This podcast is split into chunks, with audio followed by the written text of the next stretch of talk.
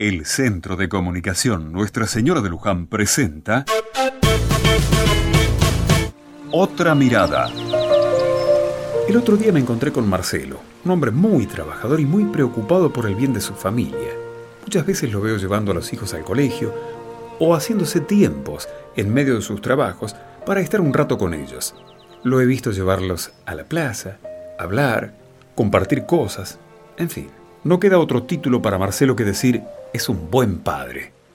Cuando me lo encontré, venía de hablar con la mamá de un compañero de uno de sus hijos sobre una fiesta que estaban organizando en el colegio. Él me decía que todo sacrificio por los chicos es poco, que ellos se merecen todo y que todo lo que hacía ahora era un bien para ellos. Me decía también que su amor y su esfuerzo ya estaba dando fruto porque sus hijos son solidarios, atentos con la gente, y quieren trabajar para ser hombres y mujeres de bien. Marcelo decía esto muy orgulloso, entusiasmado y hasta emocionado. Para él, su trabajo de padre estaba bien logrado. A veces pienso que el trabajo de un padre o de una madre es como una siembra.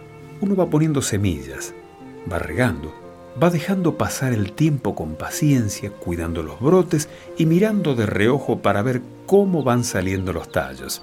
Lo que hoy siembra un padre y una madre seguramente dará sus frutos mañana.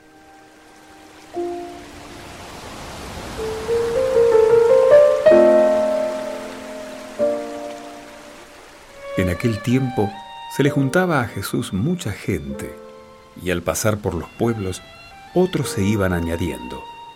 Entonces les dijo esta parábola. Salió el sembrador a sembrar su semilla.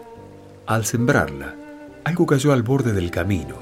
Lo pisaron y los pájaros se lo comieron. Otro poco cayó en terreno pedregoso y al crecer se secó por falta de humedad. Otro poco cayó entre zarzas y las zarzas, creciendo al mismo tiempo, lo ahogaron. El resto cayó en tierra buena y al crecer dio fruto el ciento por uno. Dicho esto, exclamó, El que tenga oídos para oír, que oiga.